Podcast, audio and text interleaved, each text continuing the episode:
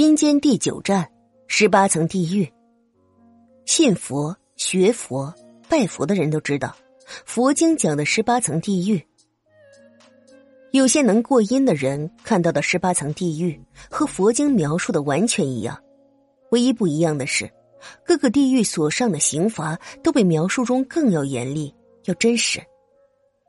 十八层地狱是单独的一扇城门，并不在十殿阎王殿的排列中。自己单设一处，但是十殿阎王殿和十八层地狱的内部都是相通的。各路灵魂从一殿开始过堂问审。佛经上说，照世镜、红铁柱、魔人台等等刑罚工具都是真实存在的。掌管这些刑具的阴兵也真是个个青面獠牙，没等上到刑具，魂魄都吓个半死。一般的灵魂在通过第一殿的审核后，阳世三间的时间应该也是亡人的头七了。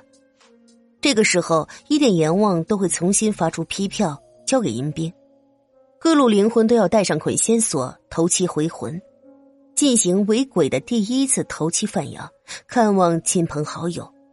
如果有耽误时辰不肯返回阴间的鬼魂，那么捆仙索就会开始拘禁灵魂的魂头，施展灭魂大法。让不肯返回阴间的灵魂连做鬼的资格都没有。头七过后，返回阴间继续等待审问，一殿一殿的走，一殿一殿的过，有委屈的一定还你清白，行贿送礼做恶事的一定严惩不贷。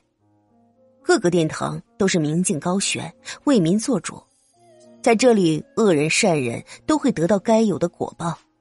同时，常说的枉死城。阴灵城等等，这都是十八层地狱的城中城。只要有犯下这样罪行的人，谁也逃不过。